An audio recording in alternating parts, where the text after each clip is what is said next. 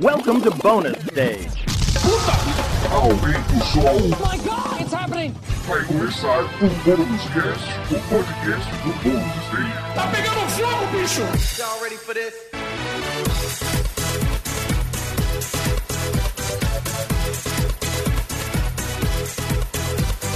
Olá a todos, bem-vindos a mais uma edição do Bônus Cast, o podcast do Bônus Stage sobre jogos, entretenimento eletrônico e cultura pop. Eu sou o Rodrigo Sanches, literalmente ao meu lado, aqui junto comigo, Beatriz Blanco. Olá. Olá. Olá, Tudo bom? tudo bem? A Lana Dilene com a gente também. Olá, Lana. Olá, Rodrigo. Tudo bem com você? Tudo bem, e você? Tudo certo por aqui. Tudo bem. E também com a gente, Wagner Waka. Como você está, meu velho? Tô bem, tô show. Tô sextando, né? Sexta-feira, bom demais.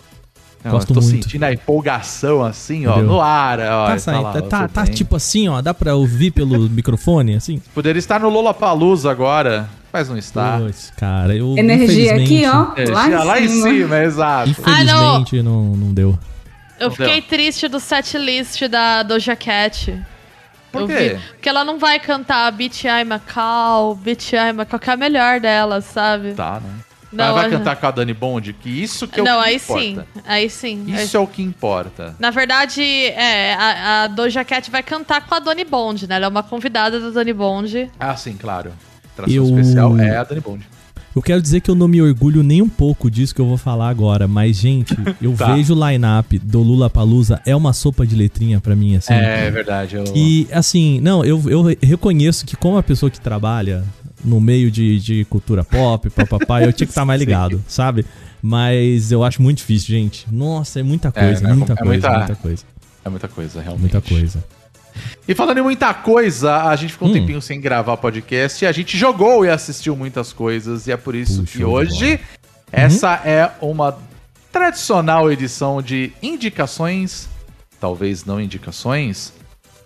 Só vamos descobrir Eita. enquanto a gente estiver aqui gravando, Eita, não que sei. Isso, Rodrigo? Não sei. O que que você trouxe? Não O que que você tá fazendo aí? Se não foi combinado, hein? Ó, Não ó. foi combinado, eu sei que não, mas eu vou falar hoje, inclusive, só porque você puxou aí a, a bola, O quê? vou pedir pra você começar, senhor Waka. Fale para a gente o que você jogou, o que que você assistiu aí. Conta pra nós. Cara, Daquele jeitinho, é, vai. Teve, teve um, um jogo que conseguiu me tirar de Elden Ring. Que, inclusive, eu reparei, eu- antes de vir pra live hoje, eu falei assim: caraca, a gente não falou de Elden Ring. Não, fa- a gente falou, A né, gente com falou. o Daniel e tal, mas eu É. e você não, entendeu? Porque no, É verdade. a gente, não, a gente não tinha jogado ainda, mas deixa isso. Eu vou, eu vou falar rapidinho, eu vou falar rapidinho de Elden Ring, que é show. Show. Então, É isso. Eu não sei, eu não 40 horas entendo. Você você não entende você falar que o jogo é show. Toda vez que eu vejo você jogando essa parada, você tá chorando na sala, gritando. Essa Exposed, é a graça, Beatriz. exposed. Essa É isso, a ele, graça. ele xinga esse jogo assim, é uma masoquismo. Não, eu não xingo o jogo. Tem, tem, tem uma palavra pra momentos. isso, Bia. Tem uma palavra pra isso, Bia. É masoquismo que chama. Masoquismo. Exato, É Ring inexplicável. Esses dias ele tava coringando aí, porque ele foi abrir a porta pra mim, o jogo não dá pausa, e o jogo não dá Não pausa. dá pau. Isso é um absurdo. Isso é um É, absurdo. É um jogo que não E aí- respeita o trabalhador. Então. Pelo amor de Deus. Mas enfim, só O- queria. do- o- Você gosta, você gosta, mas assim. O Você não demonstra. Ragazo, o Ragazo, ele, né, já gravou aqui com a gente, ele tem um filho pequeno, ele falou assim, cara, esses dias o boss me matou porque o meu filho cagou. Porque eu, eu tive que acudir meu filho, o jogo não pausa e é isso, entendeu? Morri. Então, morri. gente, um, um É jogo É completo. que assim como todos os. Qualquer jogo Souls, né? Tipo, você vai lá, fica horas lá upando, não sei o que, pegando uma arma foda pra caramba pra matar um boss. Aí você consegue. Aí você tá andando em algum lugar, vem um bicho e plau, te bateu. Morreu. É trabalho. Trabalho. Pô. Esse jogo é um Então, emprego. É, eu, não- eu, não, eu não, não quero falar de Elden Ring, eu acho que assim, já, É, já é. falaram muito sobre Já isso na é, internet. Tô com 40 horas de jogo e, e decidi que já deu. Já deu. Tá, legal. Matei um chefão só, 40 horas de jogo, matei um chefão e já deu. Pra mim já deu. Muito, muito bem. E essa semana, inclusive hoje na gravação desse podcast, dia 25 de março, lança um jogo da Bethesda chamado Ghostwire Tokyo. Que, pra quem não sabe, é o jogo que foi apresentado pela pela desenvolvedora mais carismática que já apareceu numa E3, que foi a Ikumi Nakamura. Tem aquela Ah, japonesinha fofa. que fazia assim. Ela falando de um jogo de pessoa que tá no outro mundo, decepou mentes, de terror, ela. Terror! É super legal. Espíritos, demônios. Espírito! E ela toda feliz no palco. Que fofura, cara. A indústria é abusiva! Oh. Ai. Mas é. A... Infelizmente a Ikumi Nakamura não tá mais no jogo, né? É o jogo desenvolvido pelo pessoal da Tango, que é o mesmo estúdio que fez The Evil Within, né? Sim. E eu vou te contar que eu caí Que na é um pegadinha. joguinho. É um joguinho médico, Não, é né? legal. Não, Então, o Bia. Evil Within é legal, é legal. Ele não é pra mim. Ele não é pra mim. É. Mas eu acho que ele é um thriller psicológico interessante. Sim. O o Ghostwire propõe é- Tokyo? Não, o Ah, não, o Devil Evil Within. Within. Ah, tá. Ele é um jogo linear e tal, você tem a É. história, né, tal. O Ghostwire Tokyo, ele é um Ubisoft The Game em primeira pessoa do Yu Hakusho. Entendeu? Olha só. Pera é que eu tô confusa com esse Essa conceito. definição, ok, ok. Então, o que acontece? Eu não O- sei se eu gosto disso. Ah. O jogo ele se passa numa espécie de universo paralelo.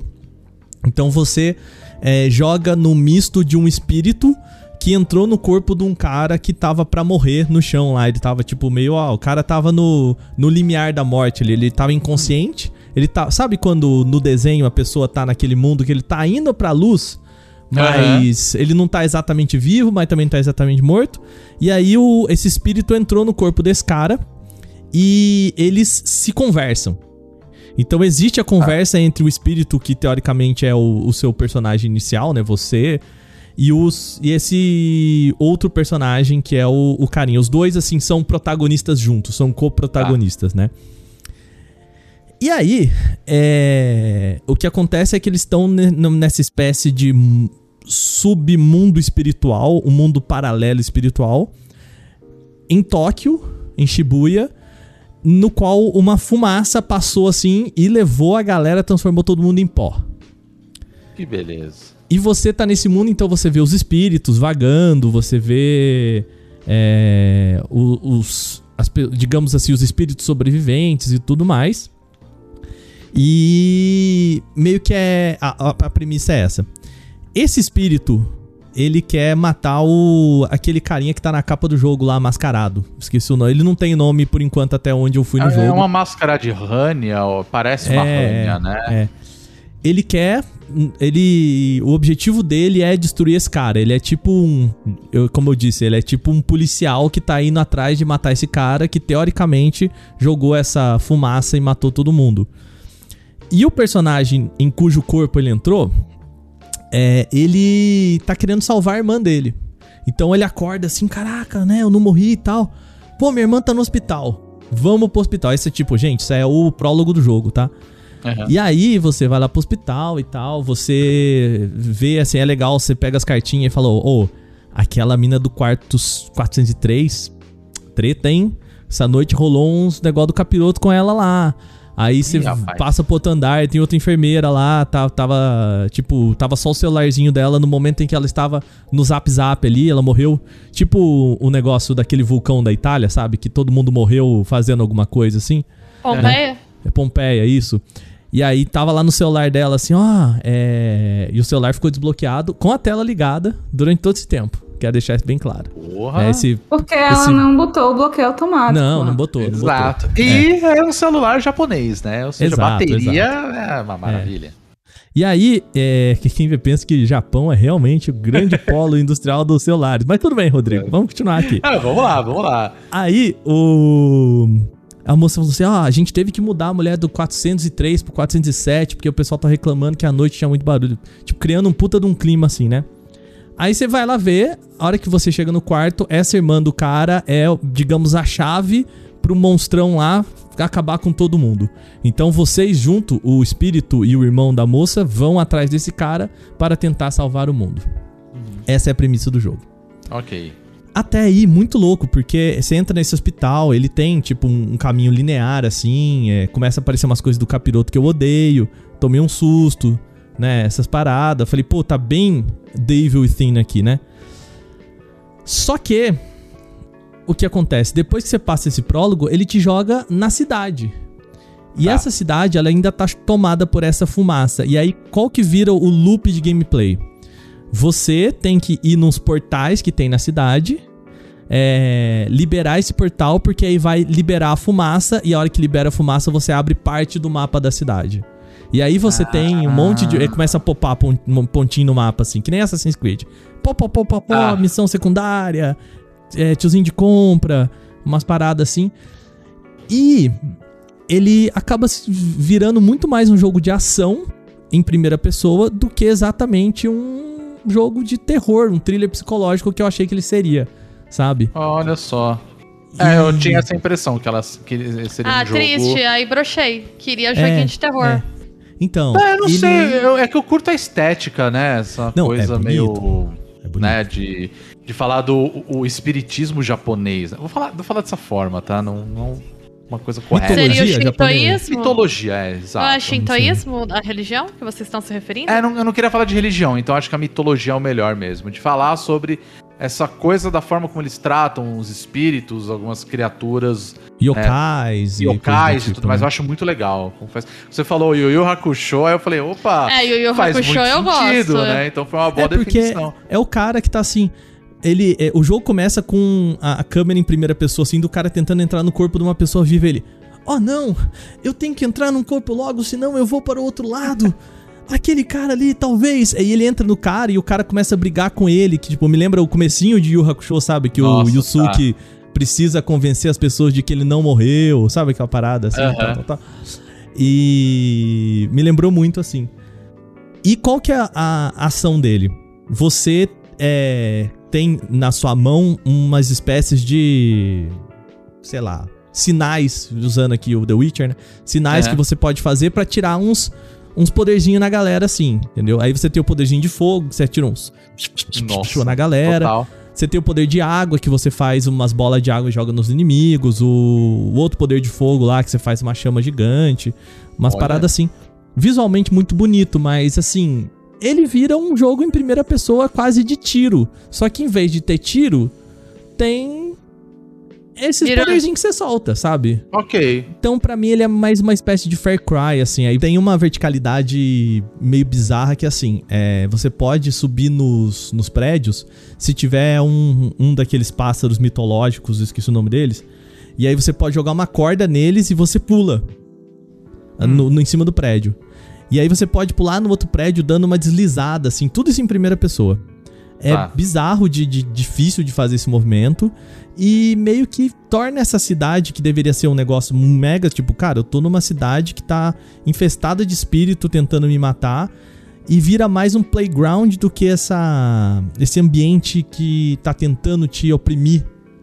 Sabe? Pra mim vira Far Cry, que é isso, sabe? Aquela É, ideia de verdade. que você tá nesse ambiente, você é muito fraco, mas a gameplay o tempo todo fica te provando o contrário. Porque você é forte, entendeu? Você é capaz, Tá. você é capaz de tudo. Você é capaz de subir nos prédios todos, você é capaz de matar os inimigos todos, brigar com sete inimigos ao mesmo tempo, sabe? Então, essa estética de, nossa, a gente não vai dar conta disso. Vai, cara, aqui ó. eu- eu- até agora eu não tomei um golpe desses caras e eu sou ruim nesse jogo, sabe? Então, não sei. Pra mim, muito Far Cry, muito Ubisoft Entendi. The Game, assim. E, e é isso. Parece que nesses momentos scriptados ele tem uma vibe de Evil Within. Uhum. Só que a galera falou, velho, a gente precisa vender jogo, né? Hum, É. Esse é um Ah. problema também, né? Se a gente for levar em Sabe? consideração. né? Então acho que você diria que é mediano, assim? Eu diria, Bia, que ele é um jogo que não é pra mim. Né? Eu conheço um cara no Canaltech que ele é fã fissurado em Far Cry. Ele é Tá. um jogo competente, tem todas essas mecânicas, tem esses personagens que são muito legais. Eu acho que a mi- eu tô chamando aqui de mitologia porque envolve coisas como yokais, como seres mitológicos, né, da mitologia japonesa mesmo assim. É, que aí eu não sei se entra dentro da religião, enfim, eu não sou, eu não tenho esse conhecimento pra dizer se faz parte da religião ou não. Mas tem muito dessa história, sabe? Então você precisa abanar esse negócio aqui que é, vai tirar o espírito da pessoa pra você conseguir matar o bicho que tá dentro do espírito. Você tem que colocar um pepino, porque esse espírito gosta de pepino, e aí ele vai sair desse corpo pra pegar o pepino e você vai lá e mata o espírito, sabe? Mas uns detalhes muito interessantes, assim, sabe? Um sabor muito interessante. Mas a gameplay é Ubisoft The Game. Ah, Aí você a. Ah. É, eu- quando eu vi a primeira vez, eu lembro que, né, eles anunciaram. Nem lembro qual BGS. ah, BGS, desculpa. Porra, se fosse a BGS, você pica pra caralho. Mas teve uma E3 e eles anunciaram. Eu lembro que, nossa. Era aquela pegada que a gente tava muito ainda mas eles preso. mostraram os concepts, né? É, então. Os e a gente tava concepts muito. são incríveis mesmo. Pois é, então a gente tava muito preso àquela coisa meio. É... Acho que é do Shinji Mikami, né? O... É do Shinji jogo, Mikami. né? é do- Então a gente tá preso ainda. A gente tava preso ainda à estética do Evil Within, né? Então, tipo, a gente tava esperando uma coisa mais terror, psicológica e tal. Você falando pra mim agora um pouco do jogo, eu já falei, ah, ok, não tinha nada a ver com o que era, pelo menos o que foi mostrado, sabe? Mas é um estilo de jogo que eu confesso que eu gosto, então talvez. Você teve paciência pra Assassin's Creed Valhalla inteiro, É, Rodrigo. Então. Eu adoro Assassin's Creed, então Você- eu sou suspeito pra Você falar. consegue jogar um Ubisoft The Game. É. É mas ele verdade. tem- Até lembra que eu era muito fã Você de. levantou aí um ponto muito importante, viu? É, eu acho que é muito do nicho mesmo, assim. É, eu acho é um- interessante. pra É um jogo verdade. que eu perco foco rapidão, Sim, se eu for sim. Se as missões não foram muito bem feitas, se a escrita não for muito envolvente, eu jogo três missões e ah, vou fazer outra coisa. É, é que eu falo assim, brincando, mas no fundo tem uma pontinha de verdade. Que assim, eu falo que Assassin's Creed e Far Cry são o mesmo jogo. A diferença é que um é em terceira pessoa e o outro é em primeira pessoa. É. Sabe? E, e- e, curiosamente eu gosto tanto de Assassin's Creed quanto de Far Cry. Sabe? Eu Então- acredito, eu não joguei Far Cry, eu acredito, porque Watch Dogs é Assassin's Creed com outro Exato, exato. Então, Eu também eu acho acredito em você. Inclusive, É. Watch Dogs 2 eu recomendo pra todo mundo. Acho esse jogo maravilhoso. E, e tem um negócio Incrível. que a, a própria a Ikumi Nakamura, ela saiu do estúdio porque ela e fundou dela porque ela falou, cara, é, é o, o- do jeito com eufemismos, né, que uma Uhum. mulher no Japão pode se permitir a usar, né? Ela falou que o ambiente era muito. é, ela, a, a expressão que eles traduziram era demanding, né? Era muito exigente, era tipo. Provavelmente ela falou assim, cara, era foda trabalhar lá, o tra- era muito trabalho, era. Né? Abusivo. É abusivo. É. E aí ela montou o estúdio dela exatamente, falou assim: "Ah, a ideia do meu estúdio é, aí não sei até que ponto ela vai conseguir colocar isso, mas eu acho que começa com uma ideia boa que é do, galera, não, a gente é, pensar na, no, no trabalhador primeiro aí, na, no ambiente de trabalho antes do produto. E o fato dela ter saído do jogo e ter saído do, do estúdio, pra mim é muito assim. Ela era a cara do, desse jogo, né? Tanto que ela foi pra Total, E3 né? e apresentou o jogo Total. né? Ela era a pupila do, do, do Mikami, né? Ela seria a pessoa pra quem ele passaria o bastão ali dentro da, da empresa, né?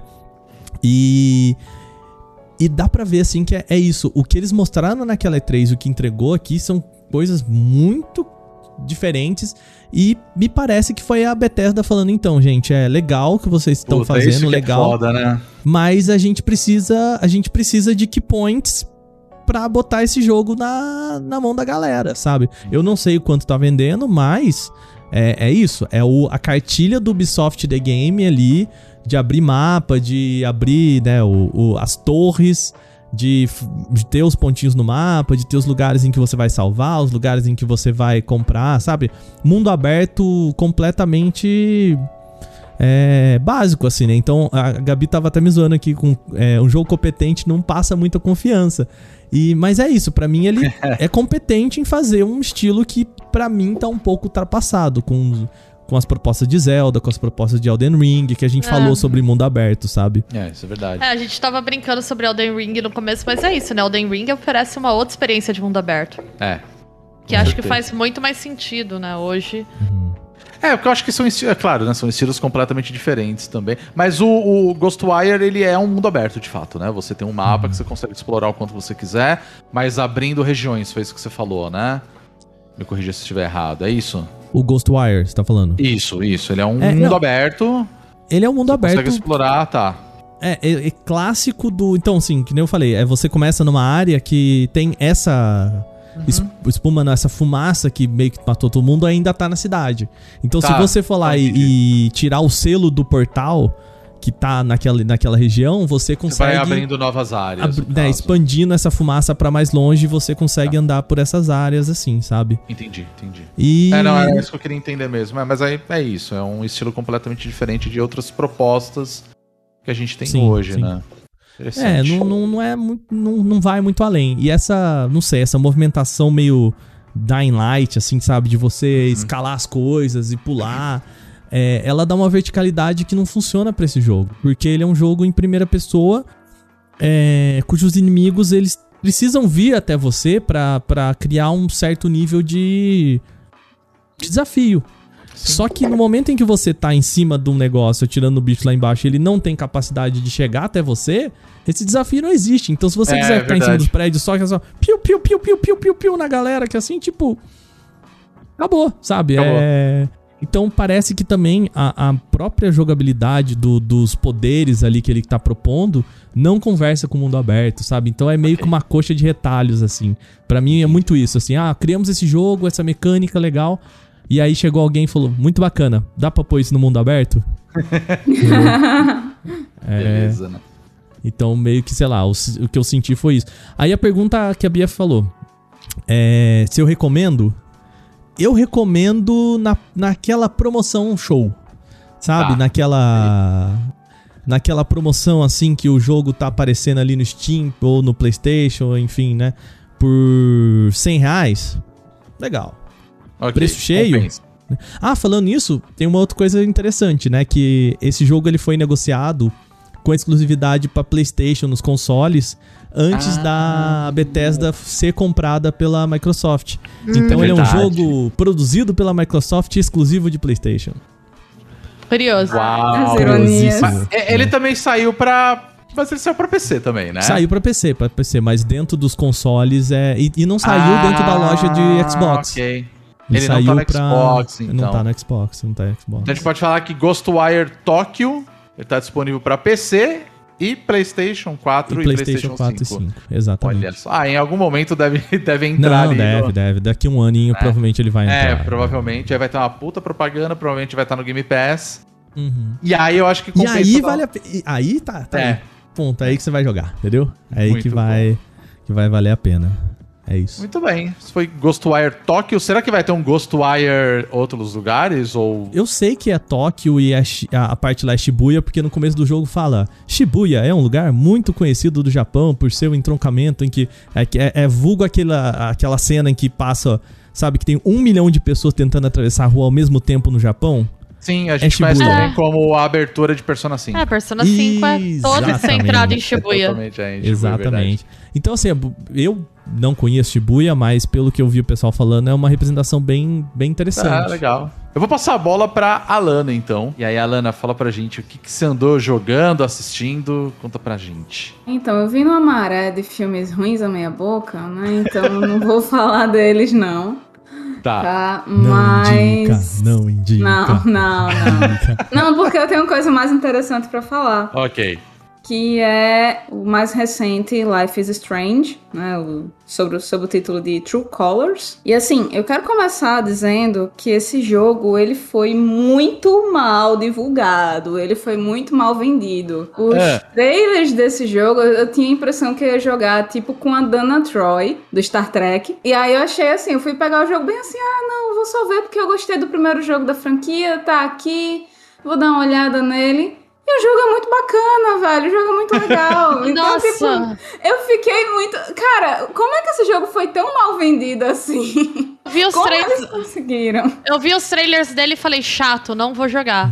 E aí, na Ele real. não me pegou. Eu joguei em live. Ele. Ele não me pegou. Eu tenho, eu tenho um mixed feelings com todo Eu não, É, eu não a te julgo. estética eu não Saca? Tipo, eu acho ele muito indie. Você entende o que eu quero dizer? De, tipo, Não, ele, ele, é tem- super hipster. Ele é, é super muito hipster. hipster. assim. E não, é assim, isso obviamente não é um problema.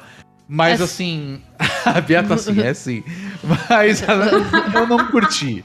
sabe? Tipo, eu joguei o primeiro, o primeiro eu acho um excelente jogo. Eu gosto, mas o segundo foi isso. Foi o trailer que me vendeu mal. É, e eu lembro, mas eu entendi o que você falou, que era uma coisa meio Diana Troy, sabe? Que você você tem o você é uma Betazed, né?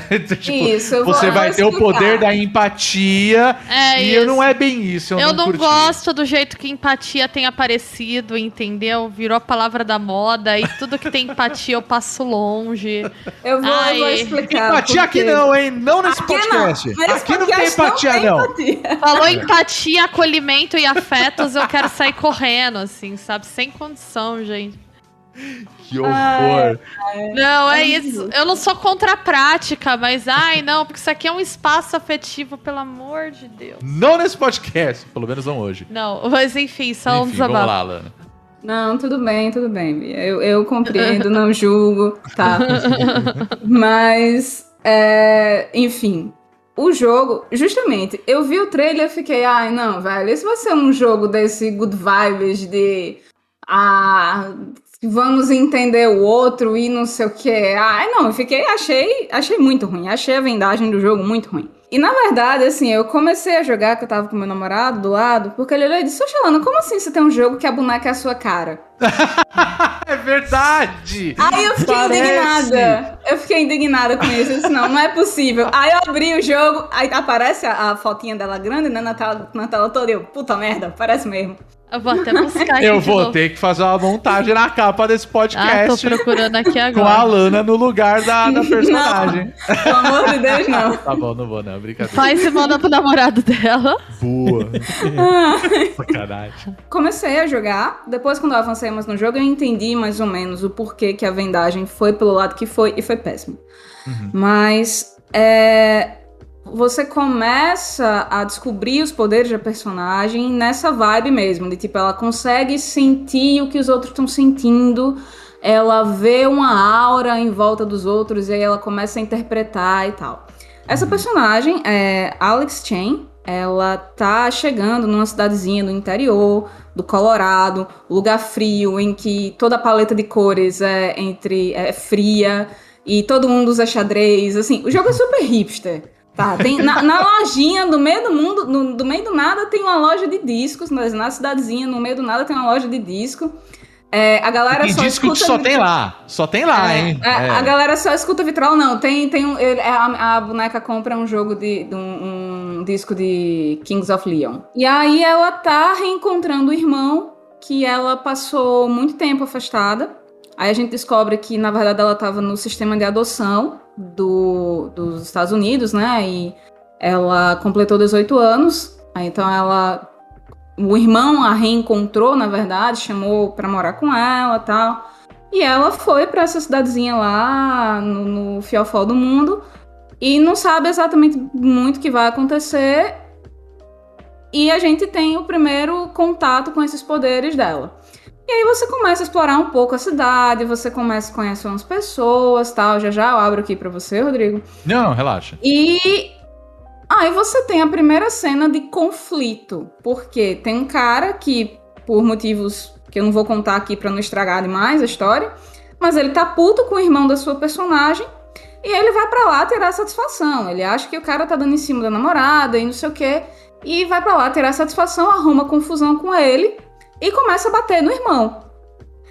E aí, tipo, ela não só sente, ela não só percebe que o cara tá puto e tal, ela se contamina, entre aspas aqui, com a raiva dele, ela sente as coisas dos outros, das outras pessoas, e ela desce o cacete no cara. É muito bom. E foi quando eu. Ok, você já ficou uma coisa mais interessante, porque agora eu tô vendo o conflito. Agora eu consigo imaginar as complicações desses po- desse poder e como é que isso vai trazer, pode trazer boas histórias. Então, tipo, vai ser uma história sobre ela começando a controlar esses poderes, ela ganhando o controle desses poderes, superando essa, essa, essa, esse trauma, essas travas dela. Ah, isso, isso é muito mais interessante do que eu tô aqui resolvendo a vida dos outros porque eu sei o que eles estão pensando. O jogo tem um pouco disso também, Sim. mas é, tem elementos de conflito ali que eu já gostei de cara e aí realmente eu fui seguindo os capítulos. Assim, quando eu joguei, eu joguei muito pouco, pra falar a verdade. Eu não terminei nem o primeiro capítulo, porque ele definitivamente é um jogo que ele não me pegou. Eu acho que é o esquema do jogo mesmo, de você estar tá explorando, falando com pessoas, esse lance da dessa aura e tudo mais. Eu acho que você tem que se dedicar bastante e é um tipo de dedicação que não me pegou. Eu falei, ah, não tô afim, não, não vou jogar mais. Mas eu joguei em live. Eu só queria fazer um comentário, na verdade, que tem esse momento que, assim, ao mesmo tempo que eu acho isso interessante, eu acho isso uma porcaria. Porque o que que é? Tá fazendo live e você tem a chance de colocar. Agora, muitos jogos estão sendo lançados e sabendo dessa quantidade de pessoas, inclusive a gente tá incluso nisso, né? É, fazendo lives, ele tem um modo streamer. Então, o que acontece? Tem músicas que elas são licenciadas. Aí, para evitar problema, você tica lá o botãozinho e aí, sei lá, por exemplo, é, eu acho que inclusive você vai na loja de disco, tem uma pessoa que você conhece, faz uma amizade ali na hora. E aí ela se descobre que acho que o teu irmão encomendou um disco, uma coisa assim, se eu não me Isso, engano, né? exato. Ele Ele, tinha ele tava, tava telefone. reservado. É. É, e aí você, ela te fala, ah, você pode levar o disco, porque ele comprou, você pode levar pra ele e tal. E aí eu fiz isso. E aí, beleza, nossa, um disco do Kings of Leon e tudo mais. Eu não conheço a banda, tá? Então não posso falar nada. E aí teve um momento do jogo que ele falou assim, aí vamos ouvir, aí você pode escolher, tipo, vamos ouvir o álbum. E eu tava com o modo streamer ligado. Então, é... começou a tocar uma música, tipo, completamente nada a ver com Não, Kings não, of Leon. é- ela, é- é no- modo streamer não toca nada. Ah, é, não toca. É verdade, Não não toca toca, nada. E aí eles ficam assim. Fica os dois lá pulando no, no, no É, mudo e você né, escuta, tipo, tipo, o pezinho no chão. É, É. Você só escuta um proc, Sabe, sabe aquela balada com todo mundo usando um fone de ouvido? Festa no e aí, no- em cima do minhocão em São Paulo? Era aquilo, horrorosa. velho. E aí eles, uhul, tipo, quebrando, pulando assim e tal. E não toca música. Ai, que E aí desgraça. eu fiquei assim, cara, que bagulho completamente desnecessário. Tipo, não agrega nada pro jogo. Aquilo é só pra quem é fã mesmo de, de Kings of Leon, que não, não tem ativado o modo streamer, tá ligado? Mas, assim, gente, horrível, horrível. Eu fiquei pensando assim, cara, o que, que tem a ver esse negócio? E ao mesmo tempo pensando, porra, gente, eu sei, né, que é foda, mas Pô, tá sendo exibido em live e tudo mais. Pô, você licenciou a porra da música. Se tocar, tocou. Tem Agora já trilha era, pra sabe? isso, né? Porra. Não é? Eu fiquei chocado, mas eu lembro disso e eu ficava assim, Cara, cara, eu não, não- tô eu entendendo não sabia. nada. O Eu menino não tá- sabia disso. E realmente, assim, é terrível, é terrível. é porque horrível, é horrível. A, a personagem, é, ela, tipo, ela é uma. Ela toca violão de maneira amadora, então a música tem um significado Exato. interessante dentro do jogo. Sim, e eu percebi E uma aí, coisa se que me lembrou Tu tira isso, puta merda. Realmente tira 300% da graça do jogo. É, total. E é uma cena E- longa pra caramba. Pra caramba. É. E ao mesmo tempo, que nem você falou, tem o lance do violão, né? E você pode tocar o violão e tudo mais. Você fala, cara, isso é super bacana, sabe? E aí, num outro lado, falando musicalmente, é uma bosta. Assim. Eu falei, cara, aí não me pegou. Eu acho que esse que é um negócio. Eu acho que é um jogo tão indie que eu acho que os caras não souberam aproveitar essa estética, sabe? E aí eu acho que isso me perdeu um pouco. Não, eu concordo. Assim, ele é um jogo super indie. Agora, pra, pra bater real aqui, eu acho que é uma vibe que já vem ali do primeiro Life is Strange. Total. Certo? Eu acho que é- essa, essa série de jogos, assim, na verdade, é feito pra, pra, pra esse público mesmo. Entendeu? Sim. É a galera que quer ter uma vibe um pouco. É uma história interativa com uma coisa meio contemplativa. Ah, no, no primeiro jogo a, a personagem ela é fotógrafa, ela estuda, estuda fotografia. Então Verdade. você ganhava achievements por tirar foto nos passarinhos, de um negócio meio inusitado, de você ter. Você simular né, aquele olhar fotográfico. É verdade. Né? E, e nesse jogo a relação é com a música, né? Então ela se expressa através de música. É, Mais pra frente tem, tem um ponto, não, não é exatamente um ponto de virada, mas é, é um momento importante dentro da historinha. Uhum. É, que tem muito a ver com isso também. Então, realmente, eu fico imaginando que um jogo. O, jo o jogo que eu joguei, que eu joguei ele inteiro. né, se você não tem acesso às músicas por conta. Porque tá fazendo streaming, a, realmente, o jogo ele fica horroroso.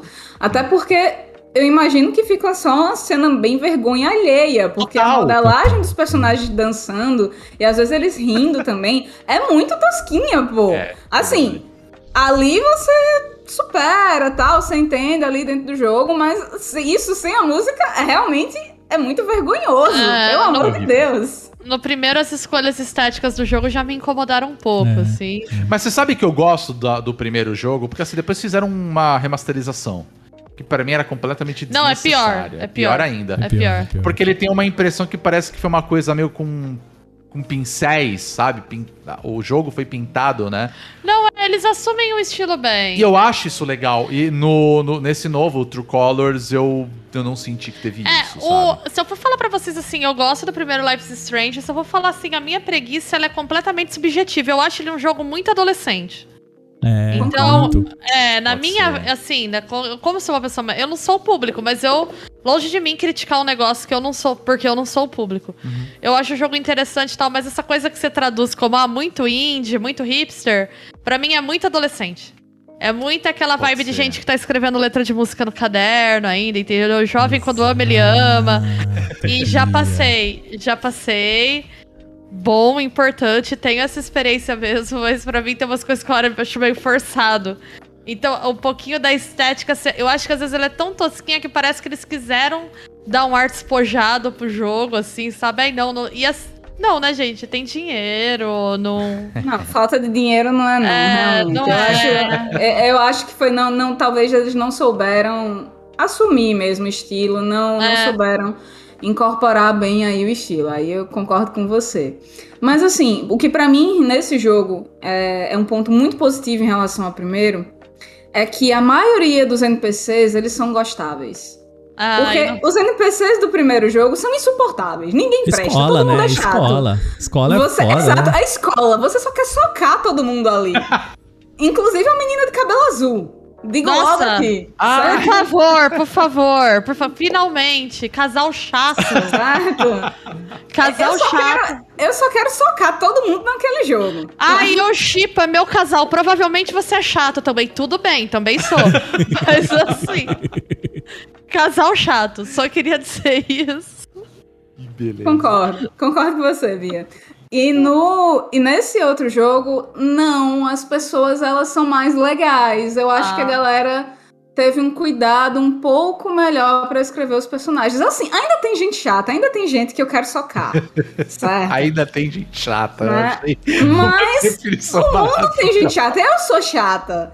Né? Todos nós. Então, É, um- é uma tem. cidade pequena. Se todo mundo fosse legal, não ia dar certo também. exato, se todo mundo fosse legal não ia dar certo. Mas ah, eu achei os personagens mais bem cuidados nesse sentido.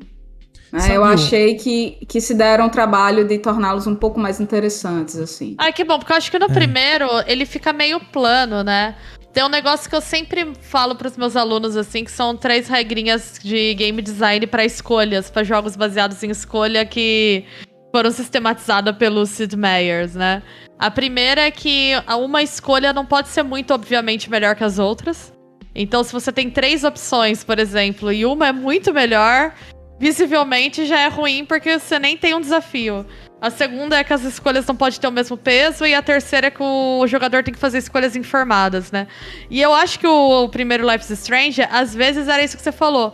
Tinha uma situação e tava muito óbvio o que era o correto a fazer. Porque era tanta gente horrorosa naquele lugar que é lógico que é só aquilo, né? E eram umas coisas ética, que eticamente elas nem eram, não tinha uma zona cinza moral ali. Tem uma, uma escolha no jogo, né? Que, é, que, é uma, que ainda desafia um pouco isso, mas o resto é tudo super. Você quer chutar essa criança? Ou você quer ajudá-la? Olha, acho que eu vou chutar mas- a criança. Mas a mecânica Olha- de, de voltar no tempo, Bia, eu acho que ela fazia bem ao, ao jogo exatamente porque você se É dava verdade. A, a permissão de experimentar a, a resposta errada desse grande vestibular de, da CNH que era esse jogo, né? É, isso, esse, esse- né? O, o, o que é um semáforo? É isso aqui. Aí tinha aqui a resposta. É uma pedra? É, né? Você sabe qual que é a resposta certa. Mas eram escolhas muito maniqueístas. Não sei se você Era, tem essa era, era. impressão Tem, também, tem, Alana. tem, tem. Não, eu concordo, concordo com você. E nesse jogo, na verdade, isso se repete. Né? Ah, as escolhas importantes, elas têm. ah, Elas têm um. um- elas têm um lado muito claro, assim, do tipo, velho, é claro que eu não vou fazer isso, sabe? Quer dizer, eu posso fazer isso se eu quiser ser um filho da puta. Mas eu não quero ser. Eu não sei jogar assim, eu não jogava também assim não. nem o Mass Effect. Né? Então, não, eu não vou pegar esse caminho. Acho que tem uma que ela é mais. ah, ela é mais duvidosa, assim. Mas a maioria que, que, que é mais cinzenta, elas são mais escolhas de diálogos. Tá. né? Elas não são escolhas com é, consequências narrativas muito grandes. Mas alguns diálogos, assim, eles já são mais ah, ah, granulados. Entendi. Sabe o, o que me incomodou muito no True Colors? Assim, eu vou te falar, o primeiro Life is Strange, eu era muito fã desse jogo. Assim, por- porque eu vi, eu falei, cara, eu acho que é um negócio meio diferente, assim, ele tinha uma carinha meio diferente. De fato é. E, é, e para mim, essa, é, essa mecânica de voltar no tempo e poder, no jogo de escolhas, é muito importante. Né? Porque é isso, você toma essa, essa escolha, aí você fala, hum, não teve aquele, aquele caminho que eu esperava. Aí você volta, toma outra escolha e você percebe que ela não é muito melhor daquele, do que aquele primeiro. Eu acho que é um, é um jogo que, tipo assim, sabe aquele negócio meio. O filme que vira pra você e fala: e se você pudesse voltar no tempo? E aí você volta no tempo e, e continua a mesma merda. E você percebe que, na verdade, cara, é vida é tomar escolhas que são difíceis, né? É. Mas o que me incomoda jogando Life is Strange, aí depois teve aquele o, o, o da Rachel lá, que é o, o do passado, né? Da, da, da Before história the do Life. Storm. O Before the Storm. Aí teve o segundo. E agora o True Colors. É... Eu sinto que a série não avançou. Eu sinto que eu ainda É. tô jogando aquele primeiro Life is Strange. E isso me incomoda muito. Porque é, é isso que a Bia falou, assim. Não só que eu, eu- Me parece que eu não sou mais o Publish, não era na época, mas. É, ele perdeu esse caráter de coisa nova. Que pra mim era muito importante. Sabe? E ele perdeu essa, essa volta no tempo que eu achava que era muito legal no jogo de escolhas. Então, pra mim, eles, eles pegaram essa ideia do sobre tem que ter uma coisinha sobrenatural, né? Todos os jogos tem que ter uma coisinha sobrenatural, né? Tem que ter um poderzinho do teu é, do- da personagem principal e tal. E eu sinto que eu tô jogando ainda o primeiro Life Strange. E aí tem, o tempo todo ele tem um gostinho meio de antiquado pra mim, sabe? Eu acho que é aí que eu não consigo avançar. É essa impressão que eu tenho, sabe? É, eu também sinto a mesma sensação que eu comecei a ter com os jogos da Telltale depois de um tempo, né? É, o primeiro, quando, o primeiro que eu joguei deles, que foi o do The Walking Dead, eu achei maravilhoso o primeiro jogo. Aí o resto pra mim ficou coisa mais, mais do mesmo, sabe? Eu acho que. Entendo. Entendo. Sobre os jogos da Telltale, assim, o único que eu joguei do começo ao fim foi o Wolf Among Us. Né? E eu tenho uma impressão É muito muito, positiva dele. É, e eu não vou jogar os outros porque eu sei que vai sair o 2. Então eu quero continuar com essa mesma impressão pra jogar o próximo. Mas esse eu ainda tô querendo arriscar, viu? Eu vou falar pra você que eu tô bem curioso. Bom, vamos ver quando sair, né? Bom, Life is Strange, True, True Colors. Colors. Colors. É, você joga a versão do PlayStation, né? Que tá disponível para Play 4 e. PlayStation 5. Acho que ele também está disponível para PC. É isso, Ele né? também tá disponível pra PC. E acho que Xbox também, se bobear. Bom, é Deve Square. Enix, né? Então provavelmente, com certeza, tá lá. Ó, eu, eu quero falar que ele também tá no Switch. Ah, no e Switch também, é verdade. importantíssimo, Google Stadia, tá bom? Não Ah. vamos esquecer Aí, desse ó, grande, Agora Desse o Aka ganho. joga. A grande Agora plataforma. é, Muito grande bem. plataforma Google Stadia, tá? E vencedor do TGA Games for Impact Award, que Ah, é verdade. Ah. Só queria deixar esse comentário aqui. É um indica ou não indica isso daí? Olha, é um indica se você gostar da ideia do Walking Simulator, não é? Porque ele é um jogo que demanda muita exploração. Assim, você andar e fuçar todas as coisas. Pra mim, essa foi a melhor parte, né? Descobrir as coisinhas e depois pegar o diário da personagem e ver um monte de coisinha que eu tinha pego. Eita, eu achei essa lembrança, eu achei isso aqui, eu achei isso aqui. E se você gostar de escolhas amorosas, porque esse, esse jogo deixa você escolher com quem, quem você vai beijar, Olha. certo? Já é um avanço. Rola Isso é um avanço. Olha só. Não, legal, legal. Fala beijinho. Hum, pega todo mundo do jogo. É isso aí. Ah, ah, é só você jogar de novo, né? Ah, é? Só dá uma escolha. Só Se pode uma pudesse pessoa. voltar no É. tempo, era orgia, tá vendo? Era geral. Aí, tá ó, monogamia mata. é? Mas se essa não for muito a tua vibe, passa direto que tu não tá perdendo nada. Eu Acho que eu vou passar, então. Tá perdendo nada, então, Rô. Não, joguei o bem, suficiente, já deu pra mim. É, eu também. Acho que eu joguei o suficiente. Eu tô curiosa, se pá eu pego pra jogar. Bia, Oi. tua vez. O que você jogou, assistiu aí? Conta pra gente. Ah, eu não tenho jogado nada que não tá dando tempo, mas eu vou jogar Kirby. E daí quando Em depois breve, que eu breve. porque eu amo Kirby, e aí quando eu jogar Kirby eu conto pra vocês. Eu assisti o Turning Red, né, o Red, que é o filme novo da Pixar. E eu gostei muito do filme, eu achei ele muito divertido, mas é eu vou ter umas críticas também pra falar ele, pra não só ficar uma coisa de tá todo mundo é, elogiando só e tudo mais.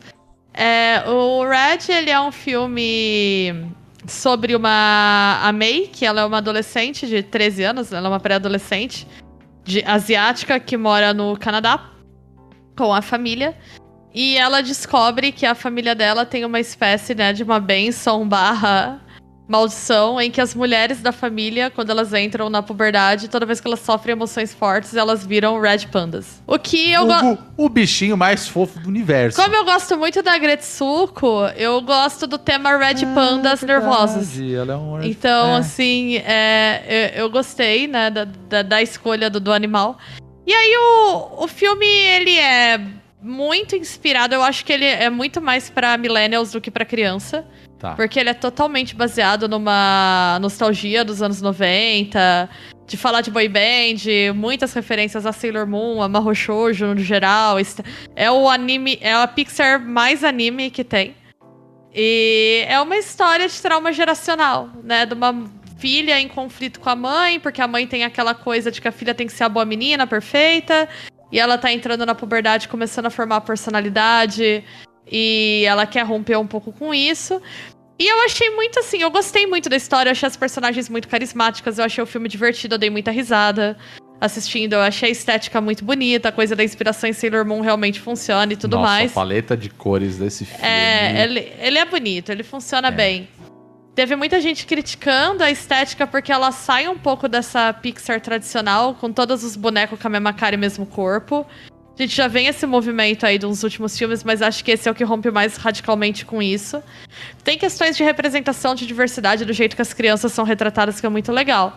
Então, da parte boa, eu diria isso. Foi um filme assim que me divertiu, eu gostei. Parte sentimental foi muito legal, apelou, foi bem feito pra apelar comigo. Eu acho que com mulheres da minha idade, em geral. Tá. Parte que eu vou criticar, cara, a Pixar só sabe contar histórias sobre trauma geracional quando é com mulher, né? Todas essas histórias com mulher é sobre conflito com a mãe, cara. Eu, eu tenho, eu tenho uma, uma, um adendo né, a, a essa sua fala, Bia. Eu vi o filme e aí. Primeiro eu pensei nisso, né? Porque Valente também é sobre isso. Nossa, o, o verdade. trauma geracional, o trauma de família é, é sempre com mulher. E aí eu fi, eu lembro que da primeira vez quando eu vi Valente, que eu gostei do filme, fi- tinha feito um comentário, aí a galera foi virou e disse: "Ah, então é um filme pra mulher". Aí eu só virei e disse: "Tá, tu não briga com a tua mãe não, desgraça?". É, pois é, né? Porque tudo bem, eu entendo que alguns conflitos você pode dizer que estão mais ligados a uma certa vivência de gênero e, e tudo mais, mas pô, a- a psicanálise tá aí, né, Pra dizer que, que a gente tem que brigar com os pais mesmo e pronto. Mas é, quando eu vi o filme, em determinado momento, que eu não vou estragar aqui, mas eu só pensei disso, tá, parece que aqui a galera pegou a jornada da heroína, da Maureen Murdoch, e, ok, vamos usar isso como fórmula pra fazer. O que, é que tu acha, Bia? Eu achei sim. Se tem uma coisa que me incomodou nesse filme é que ele é formulaico. Ele realmente, ele pega a jornada da heroína. E É, é o que eu falei, ele me divertiu, mas eu percebi me os divertiu, mecanismos que, ele era, que são usados pra me divertir. E por isso que eu falei, ele apela muito mais pra millennials do que pra Ah, com certeza. criança. Ele foi feito pra ter quase que armadilhas, assim, pra. Ah, não, isso. Sabe aquele meme que a Aline Moraes falando, essa galera do Twitter vai gostar, assim. Aperta os botõezinhos certo, né? É. E eu achei que sim, que ele pegou é, essa coisa da jornada da heroína. Eu não sou.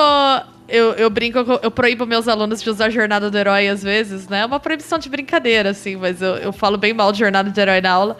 E o problema não é com a jornada do herói, né? O problema é com a aplicação disso como, né, epítome de narrativa que às vezes em dos cursos de comunicação é um problema. É, todo mundo passa a jornada do herói e em alguns lugares isso é passado como se fosse uma fórmula que vale para tudo. E, e é, aí... é a única estrutura de história, é né? A única. Tem manual de roteiro que vai dizer para você que não, é isso aqui, é desse jeito. Tá, eu compreendo é. totalmente a revolta. Eu tenho esse ranço, eu acho, inclusive, que é uma perspectiva bastante etnocêntrica, né? O jeito que é colocado. Super. Mas, e aí, assim, eu não sei se a solução para isso é fazer um desse com mulher, entendeu? Pegar a jornada da heroína. Exato! Exatamente! Eu fiquei pensando ali. Por mais que eu tenha gostado do filme, depois eu fiquei pensando, eu falei, é, Pink eu... Money, né? Não, assim, eu fiquei. É, eu não me diverti tanto com o filme. Ah, vou, vou me meter logo aqui. Porque eu fiquei exatamente com essa sensação sensação disso, tá, gente? Isso aqui é um filme sobre crescimento, sobre trauma geracional, né? Os conflitos familiares e etc. E eu já vi várias histórias sobre esse tipo, certo? Eu já vi essa estrutura em diversas outras histórias, não com essa roupagem, não com essa estética. Então, assim, foi uma sensa foi muita sensação de que esse é um filme que eu já vi antes, eu já vi essa história antes. É, então eu não fiquei. É, eu vi as armadilhas, eu olhei e disse, uh -uh, that's bait. E fui pro outro lado. Entendeu? Muito então eu, eu, não, eu não fiquei tão, tão comovida, eu, eu não tive essa coisa toda do, do. Nossa, eu vi várias, várias mulheres falando que choraram muito no filme, que se identificaram muito com o filme. Mas, cara, assim, a primeira não identificação é porque, né, família nenhuma pede desculpa, ninguém se comunica, ninguém se fala. Eu acho que até o encanto, que também é sobre trauma geracional. Verdade. Sim. Né? Ele é mais eficiente para mostrar essas contradições que é você viver numa família. Embora o encanto, para mim, aquela avó, gente, ela é uma vilã, entendeu? Não sou obrigada a ter empatia, aquela mulher é horrorosa. Eu concordo com você que encanto desenvolve melhor isso, desenvolve, desenvolve de uma maneira mais granular, assim. E que a antagonista é a avó. É, e assim, eu brinquei aqui aqui, mas eu acho justamente porque a avó é exposta nas complexidades dela. Eles não dão uma dourada de pílula, você até entende, não. mas é colocado a extensão do dano que ela causa ali. Ela é uma personagem difícil de gostar. Agora, o Red, ele é muito aquela coisa de: olha só. É a história de Valente meio que contada de novo, assim, né? ela é dura, mas ela tem as questões dela. E no fim fica aquela coisa, isso que a Lana falou, ai, todo mundo pede desculpa e fica tudo bem. E os conflitos familiares, eles são um pouco mais complexos, né, de serem isso resolvidos é. do que isso. E às vezes as pessoas se gostam muito e profundamente e elas não pedem desculpa e não mudam. Né? E aí você vai pra terapia para aprender a gerenciar isso, porque é assim, é. cara. Tipo, Exato. Eu acho que às vezes é até meio ruim a gente alimentar tanto essa fantasia que eu brinco que é a fantasia da comédia romântica. Eu via muito em colegas de trabalho quando eu entrei no trabalho. E hoje eu vejo muito em alunos, e é uma coisa até que me preocupa. Eu converso com muito com outros colegas professores sobre isso.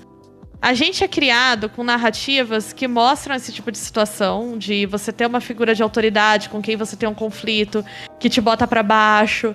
Só que sempre tem um momento da redenção, que é aquilo que eu via muito na vida profissional. Sabe aquele comédia romântica que a mocinha chega e aí ela é discriminada no trabalho, mas aí ela tem uma ideia genial, e aí é um sucesso, e aí ela bota uma moral na chefe dela, e a chefe dela fala: É isso, você é muito inteligente. E tudo não muda, né?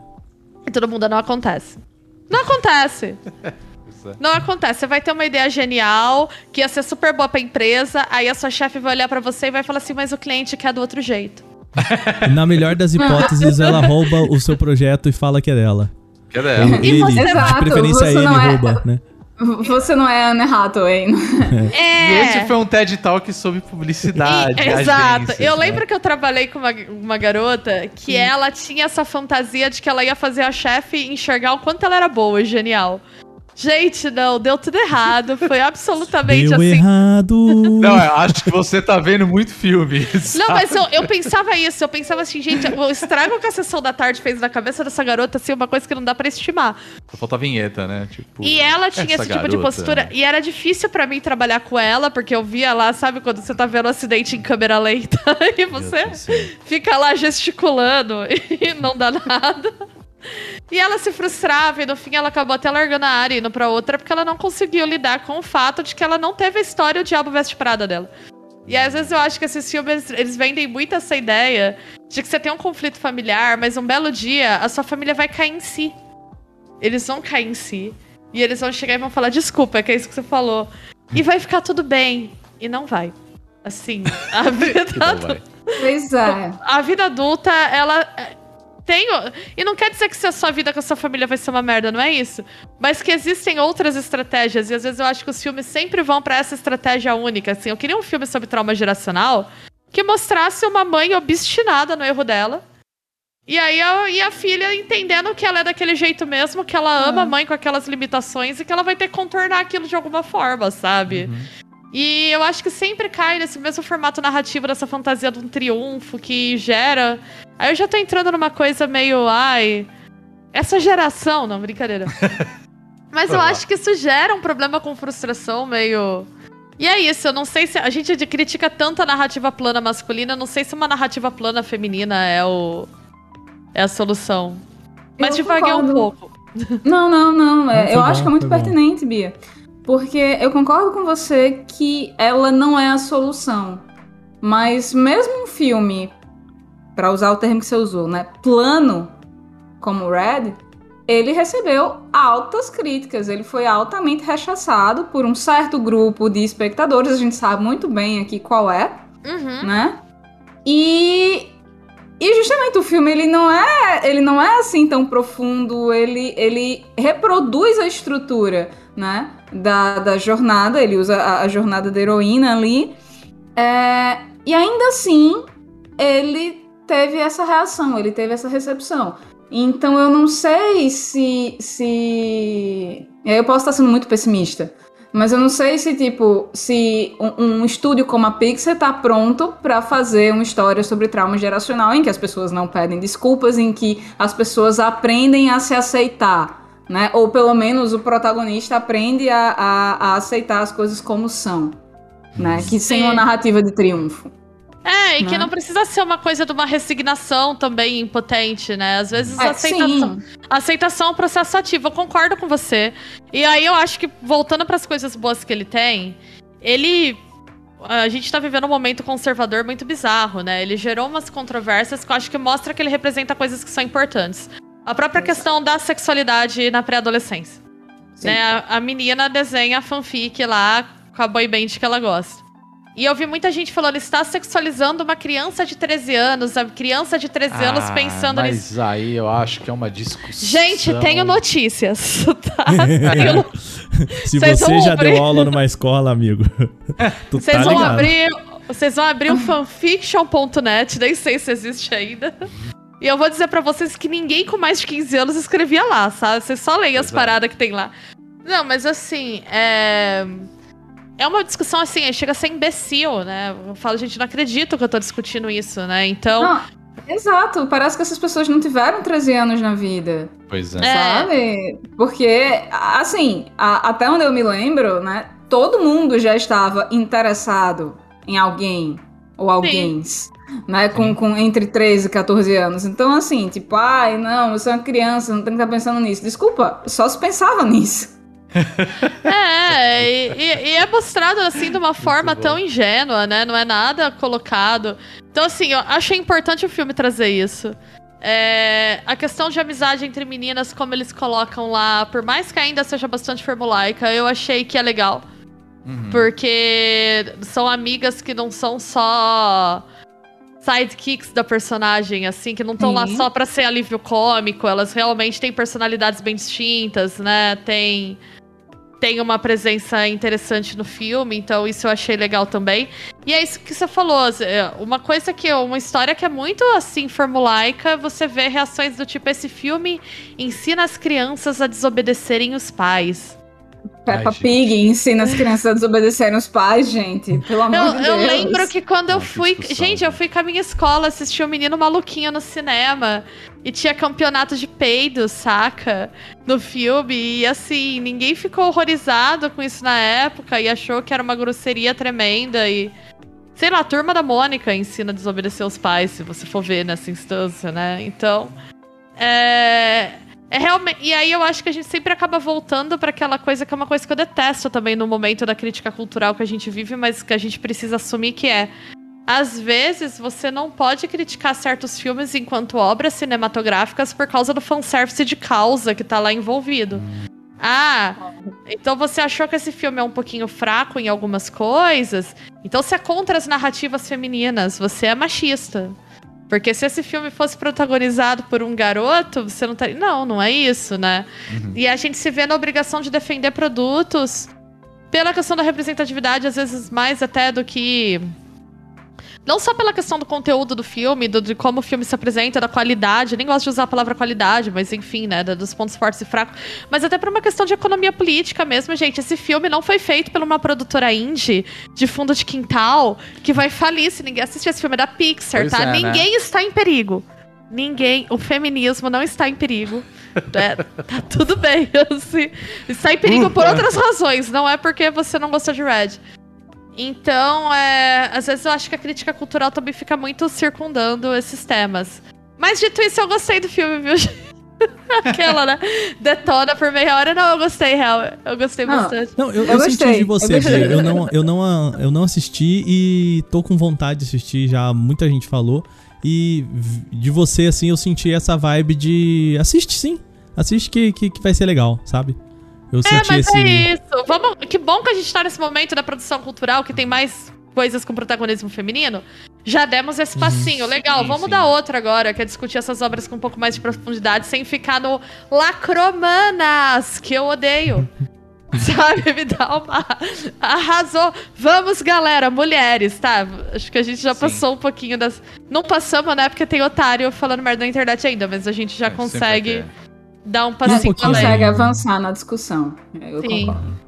Sim. Eu, eu assisti com Bia, né, o, o Red, e obviamente nessa discussão nem, nem entro, obviamente. né? Rodrigo é o maior fã de boy band que eu conheço, então ele Então, aí tá aproveitou. o negócio. Eu me diverti horrores nesse filme, porque, pô, é muito filme pra millennial mesmo. Isso eu concordo, né?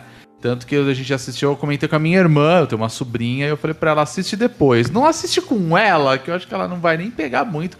Vai achar legal o, o Red Panda lá e tudo mais, então provavelmente ela vai gostar por conta disso. Mas acho que você vai se divertir. E eu, eu me diverti muito o fato que. Até espelhando na minha irmã, essa coisa de. Porque ele tem uma, uma historinha paralela que elas querem ir num show de uma boy band. É muito Backstreet Boys aquilo. E eu, eu, via, eu via minha irmã naquilo, então era muito engraçado. Eu falei, caraca, era, eu, eu me trouxe memórias. E obviamente é uns moleque que dança e tudo mais, e as meninas ficam malucas por eles e tudo mais. E resgata muito essa época no final dos anos 90 que a gente viveu, sabe? Então eu achei muito divertido. Fora as milhares e milhares e milhares de referências a animes, principalmente a Sailor Moon. A estética toda, é isso. E aí eu queria fazer só um comentário, que aí eu vou entrar o, o, o mala da animação, fã de animação aqui, né?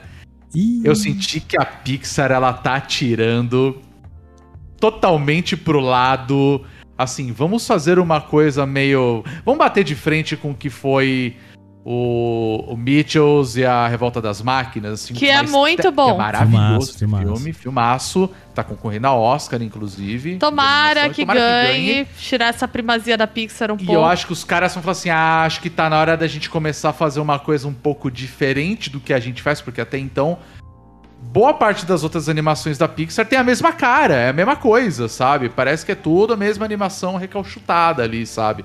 E aí você vê as expressões dos personagens. Ele puxa muito pro anime, assim, muito. Eu vi que os caras estão querendo pegar um outro nicho ali pra falar que é outra animação. Mas é só a Pixar querendo abocanhar mais um prêmio aí em mais um ano, saca? Porque é a fucking Pixar, né? Então é, é foda. Eu queria, queria só fazer uma denúncia aqui, porque o Rodrigo citou o Oscar. E quando cita Oscar, a gente sabe que tá cometendo cinefilia nesse podcast. e a gente é contra a cinefilia aqui, entendeu? Tá bom, desculpa. Ambiente de cinefilia é ambiente de droga. exato, exato. Ô, Mas eu acho, eu gostei, eu gostei do, do Cinéfilo, tô fora. Eu pego minha bike e vou embora. Me lembro no finalzinho do podcast falar sobre o- um. Rapidinho, um podcast chamado Ambiente de Música. Ó, muito bom, muito, muito bom. incrível, Eu ouvi, tá? muito bom, fica a indicação. Rodrigo, Então é isso. vai lá então. Sua É, vez. não, só rapidinho, é, Ah. o Red, então ele tá disponível na Disney Plus, né? É, na Disney Plus, no monopólio safado da Disney. Daquele rato. Ou ali naquele site lá que, que tem aquele link lá que você baixa lá naquele lugar lá e assiste naquele na televisão lá da sua casa lá, né? Ele tá por aí, ele Tá tá. aí, tá aí. Ele tá Aí. no mundo, tá no mundo.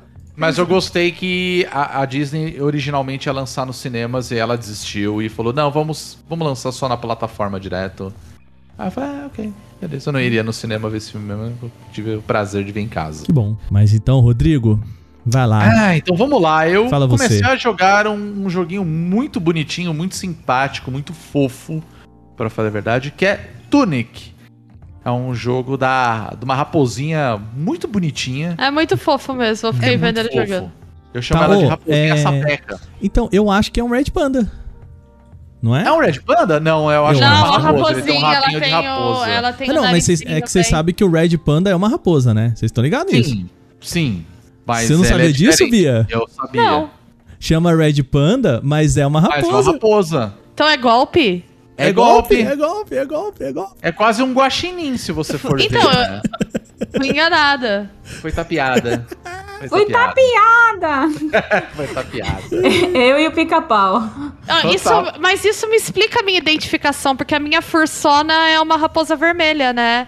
Então tem a ver, assim. Tá bom. Furries do podcast, um beijo.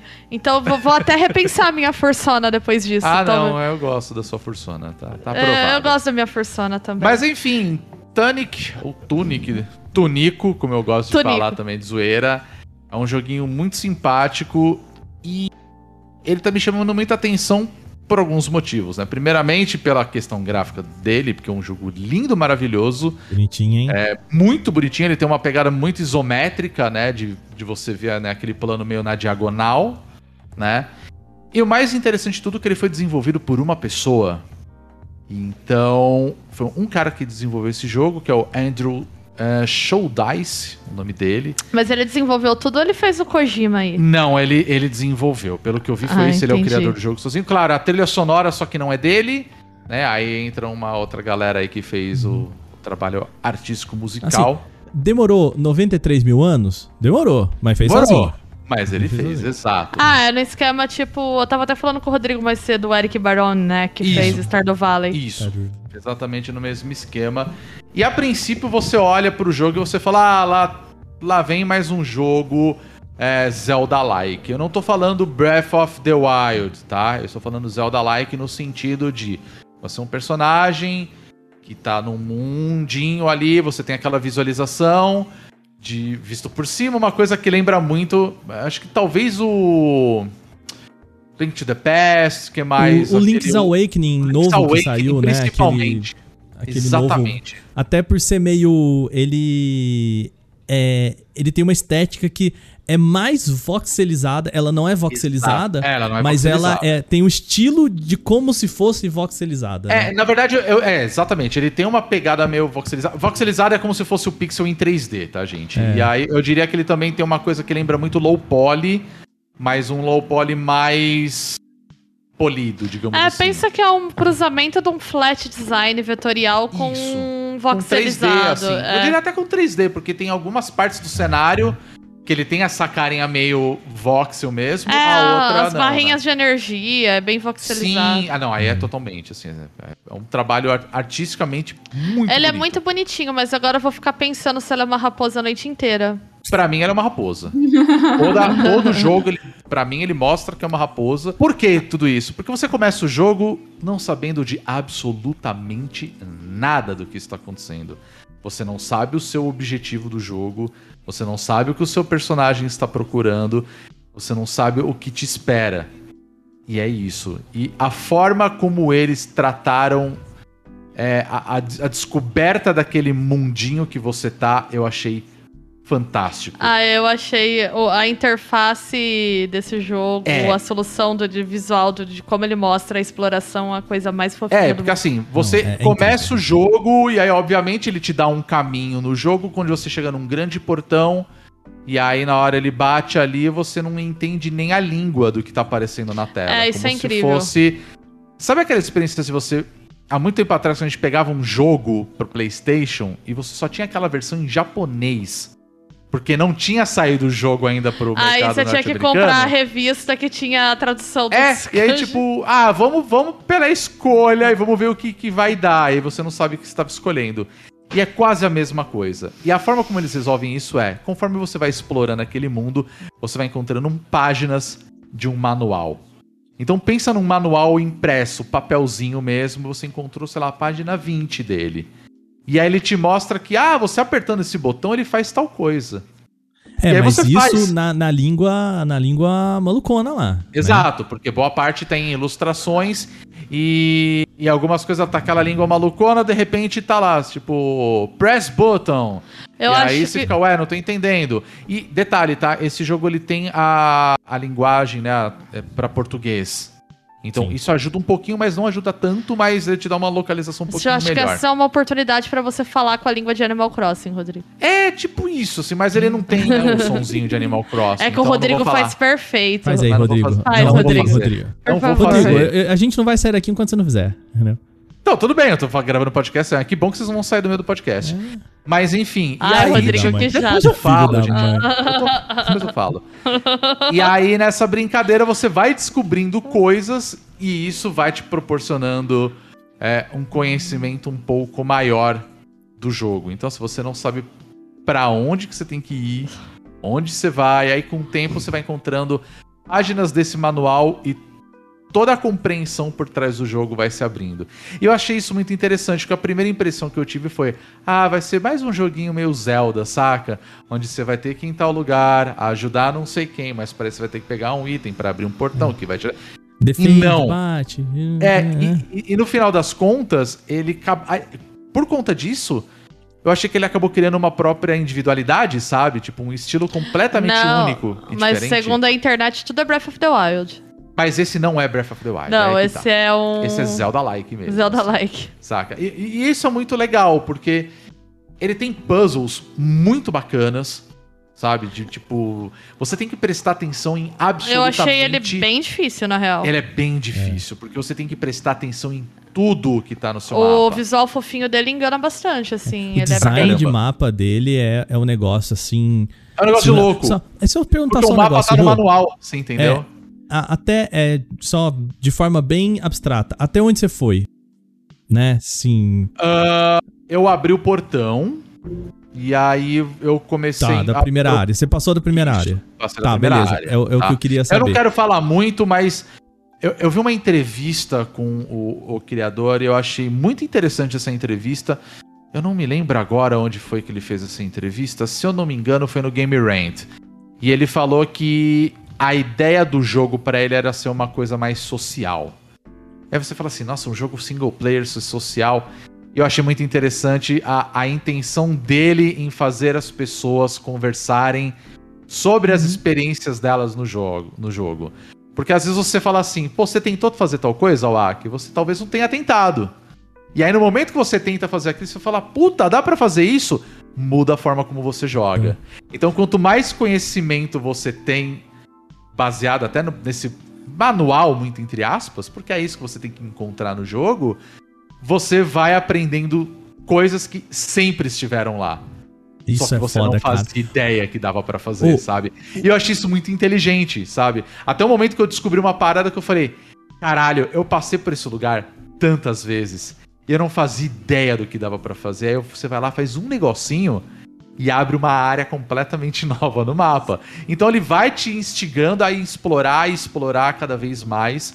Eu já devo estar com pelo menos umas 15, 20 horas esse jogo. Nossa, e assim, tem então você muita jogou- coisa Você e tem muita coisa pra fazer. É. Tanto que Sabe assim, o- eu, eu peguei um escudo agora, tá?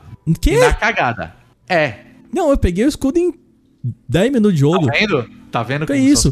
O, não, mas o. Eu cara, o descobri que, como pegava o escudo sem querer. E eu falei, puta, eu acho que vou pegar isso só mais pra frente. E não. Porque eu não fui. Vou falar assim, eu não fui corajoso, sabe? Ê, tu, não, tu não peitou o tiozinho. Eu não peitei Entendi, o tiozinho, entendi, você entendeu? é. Bom, Mas peitem o- um tiozinho lá que vocês vão É. facilmente pegar um escudo e ajuda pra caralho, tá? Mas o, Então isso é o- legal, você pode jogar. Até o, o, o, Acte, o Actei tá aqui no, no chat, ele falou assim: foi um ótimo entretenimento ver o Rodrigo sofrendo pra matar os inimigos só no graveto. Porque por muito tempo eu só tinha o graveto, eu não conseguia ir atrás de uma outra espada. Eu falei, cara, tem que ser aqui, tem que ser aqui. E aí eu descobri que eu estava fazendo um negócio completamente errado. Peguei uma informação no manual e aí eu consegui pegar a espada. E aí ficou muito mais fácil o jogo, obviamente. Porque se você vai matar um inimigo no graveto e um na espada, qual que vai ser o mais efetivo, não é mesmo? Então, eu tô achando a experiência dele muito, muito legal, assim. É como se você estivesse jogando um jogo sem nenhum conhecimento. E aí toda a história vai começando a se abrir. Já descobri que tem uma, uma grande revelação no jogo, lá pro final. E é mind-blowing, assim. Eu falei, ah, legal, quero, quero chegar nesse momento. E eu tô adorando. Porque ele é um jogo esteticamente lindo, tem uma puta dificuldade em alguns inimigos, sabe? Alô, galera do Souls-like, saca? É, E eu tô adorando. Eu tô adorando. Eu tô achando maravilhoso. Posso te, te perguntar? Eu queria fazer um comentáriozinho só, que foi o momento vamos que lá. o jogo me, me pegou, assim, que é uma dica pro pessoal, que não é spoiler, tá? É Tá. você presta atenção nesse manual. Assim, às vezes vai abrir o manual e você fala assim, cara, não, ele não tá me contando nada. Ele, ele tá. Ele tá te contando. Ele tá te contando, se você prestar atenção e, e começar a tentar, porque às vezes ele tá assim, ah, se você aperta o A, é. Sei lá, eu vou dar um exemplo que não existe, tá? Mas se você aperta o A três vezes, o teu personagem ele pula mais alto. Aí você, ah, beleza. Só que não tá escrito isso, tá? Tipo, três pulos e 3A, vamos supor, né? Não, não Aham. existe isso, tá, gente? Isso não é um exemplo que existe. Não, é. Mas se você eh, interpretar aquele desenho, você consegue criar uma feature. E pra mim, é, isso aconteceu na hora que eu descobri o, o subir de nível do jogo. Que eu tava aqui assim. Que que é isso aqui? Aí eu.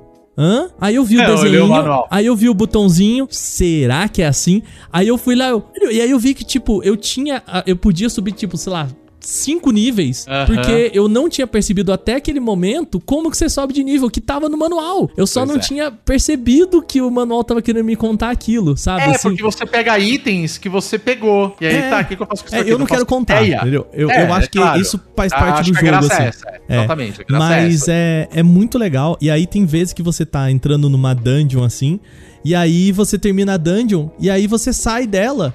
E aí, de repente, você sai por um caminho, um caminho, um caminho, e aí você sai na mesma área. E aí você, peraí. é- ela não tá, ela não tinha, ela não tinha nenhum empecilho pra eu ir por aqui. Aham. Ela só tava escondida atrás de uma árvore. Exato. Exato, Aí você- cara. Tive momentos que eu olhava e falei assim, filha da puta, eu não acredito que eu fiz um caminho desgraçado E era e só de repente aqui. eu saí. Eu falei, cara, se eu soubesse Era desde o aqui.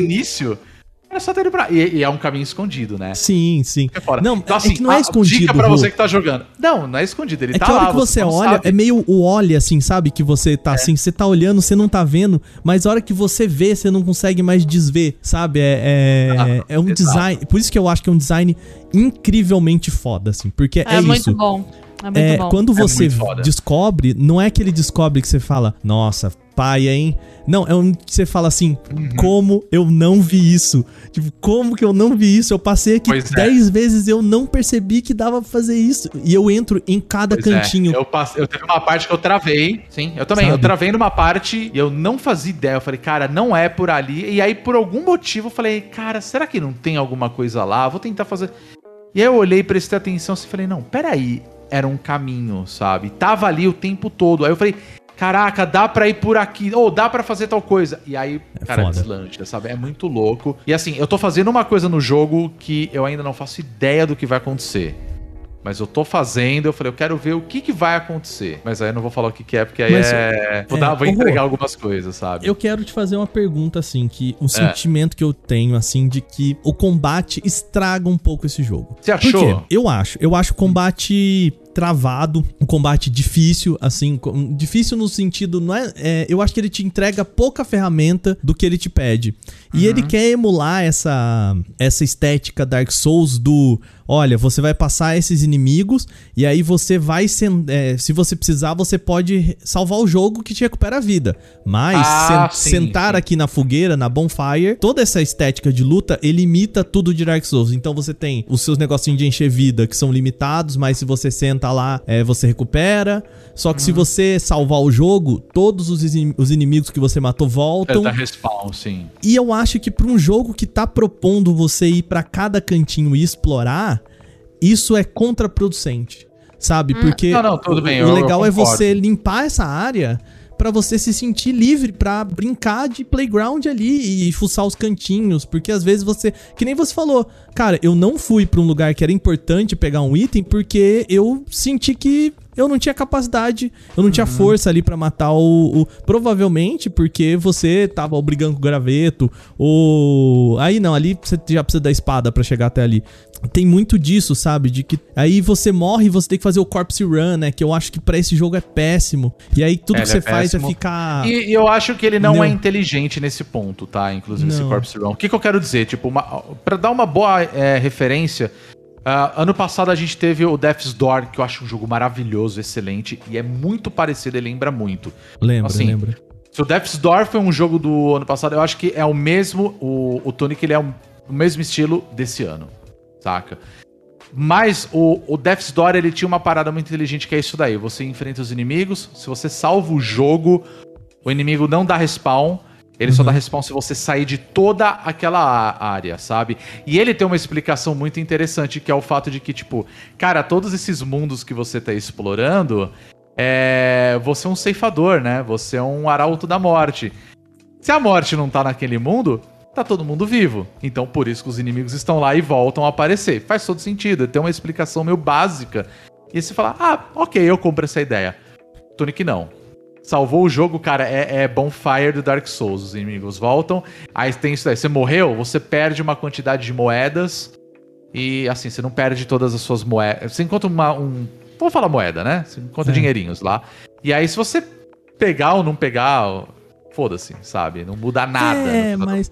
Não- Mas assim, Você sempre eu quer pegar porque é dinheirinho, né? Você vai usar É, eu isso daí em algum momento. ele quer fazer emular esse negócio do, do Dark Souls. Então você tá numa dungeon, sim, o jeito que você lida com ela é assim: você vai nessa sala, aí você arruma um jeito, você sa- essa sala, essa sala, e aí a terceira sala vai voltar pra aquela primeira, e aí Aham. você vai jogar uma escadinha pra você conseguir voltar pra Bonfire e já ter um corte de caminho. Exato, Sabe? exato. Então ele, ele Ele emula emula essa muito isso. estética do Bloodborne, dessas coisas Dark Souls. Uhum. E que eu acho que não cabe nesse jogo. Não cabe nesse jogo que. cuja ideia é fazer você. É. Vai, cara, ó.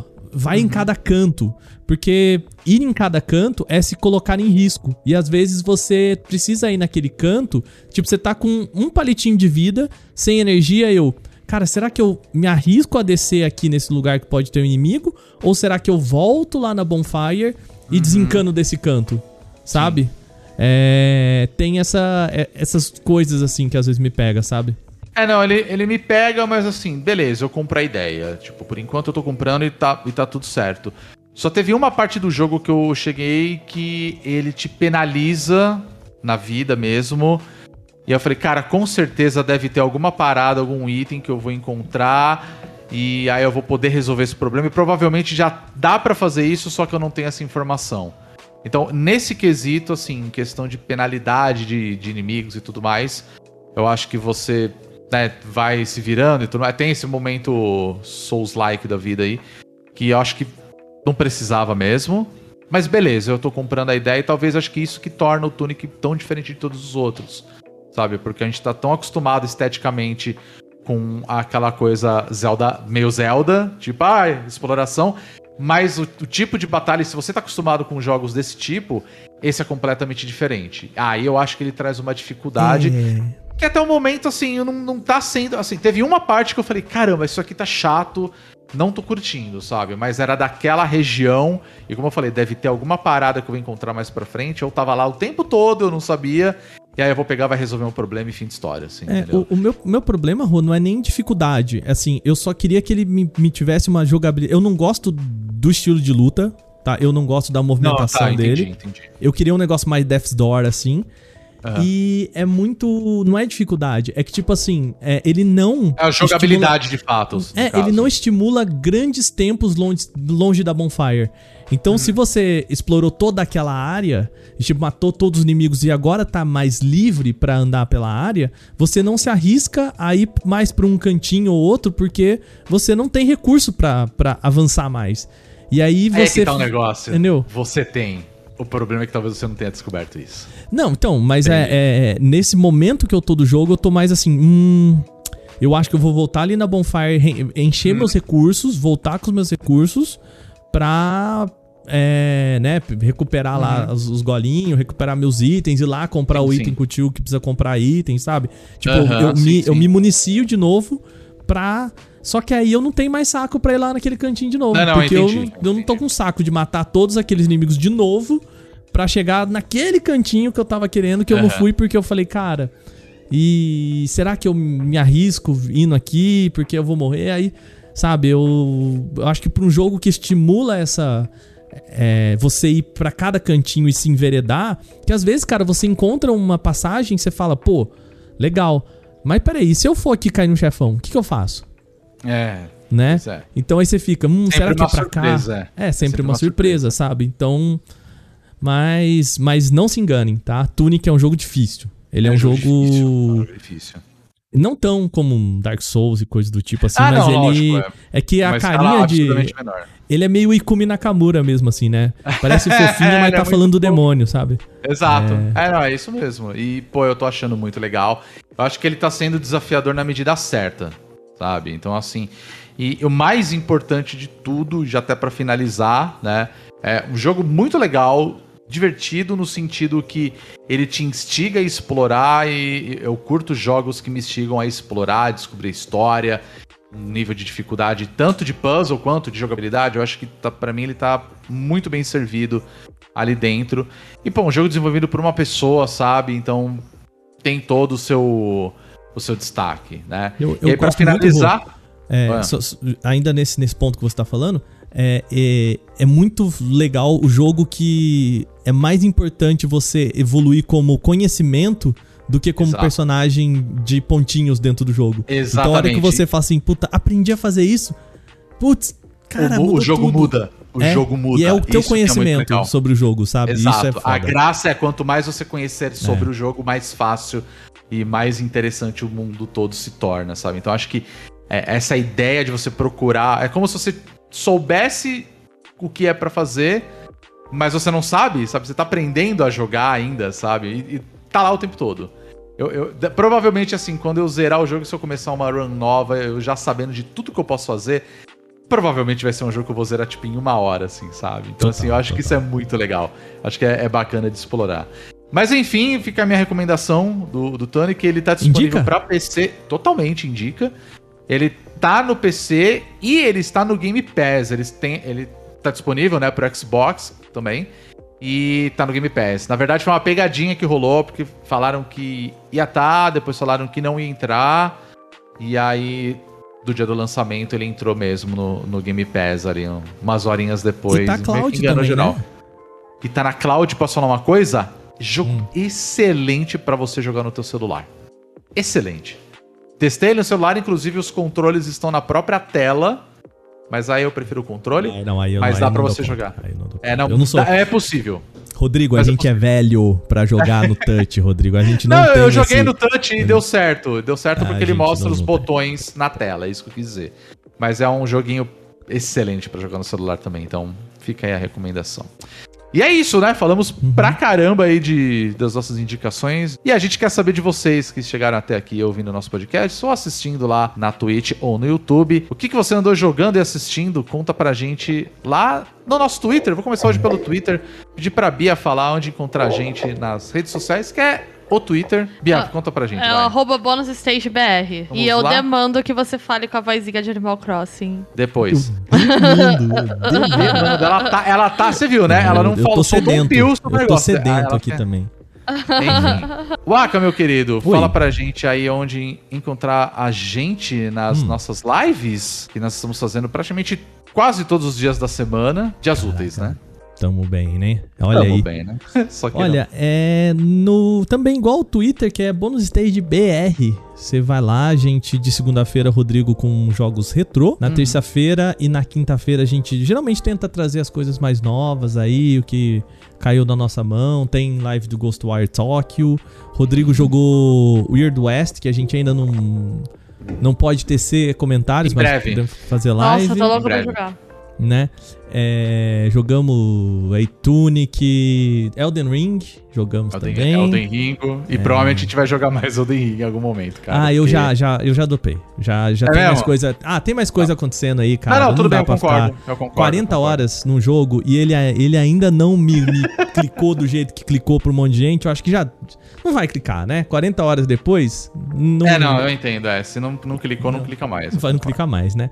É. E é isso. Rodrigo, é, Hum. aquela indicaçãozinha que eu falei, Ah.